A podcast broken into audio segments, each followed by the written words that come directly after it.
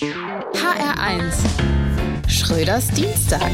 Keine großen Überraschungen auf dem G7-Gipfel in Hiroshima. Weder wurde überraschend Zelensky zum König gekrönt, noch wollte Robert Habeck vor Konferenzbeginn noch schnell überall Wärmepumpen einbauen. Stattdessen Business and Krieg as usual. Das Aufregendste war, dass Olaf Scholz es sehr schön fand, dass seine Frau Britta Ernst mit ihm reisen durfte.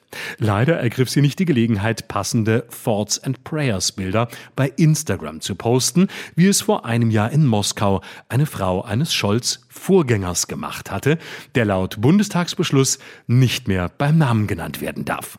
Nach ihrem Rücktritt als Bildungsministerin von Brandenburg hatte Britta Ernst in den vergangenen vier Wochen offenbar genügend Zeit, sich was Schönes zum Anziehen für den Gipfel rauszulegen.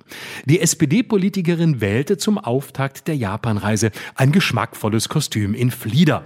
Dazu kombinierte sie stilsicher Pumps und Tasche in Weiß, so die bunte, und das war sicher besser als kein geschmackvolles Kostüm, keine Pumps und keine Tasche, sagen auch alle Fashion- und Militärexperten.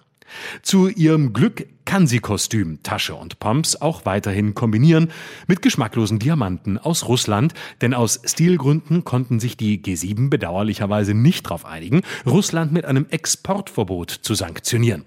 Dafür kombinierten die G7 geschmackvoll F-16 Kampfjet-Lieferungen an die Ukraine mit Pilotenausbildung, damit das ukrainische Militär zukünftig an noch schöneren Ketten basteln kann, Lieferketten an die Front nämlich von noch mehr unterschiedlicher Munition und Ersatzteiltechnik. Die Abhängigkeit von China möchte man dagegen geschlossen reduzieren. China warf den G7 daraufhin prompt Einmischung in innere Angelegenheiten vor und China wird sich wohl demnächst auch die inneren Angelegenheiten von Taiwan mal aus der Nähe angucken. Also Business und Krieg as usual. Schröders Dienstag. Auch auf hr1.de und in der ARD Audiothek. HR1. Genau meins.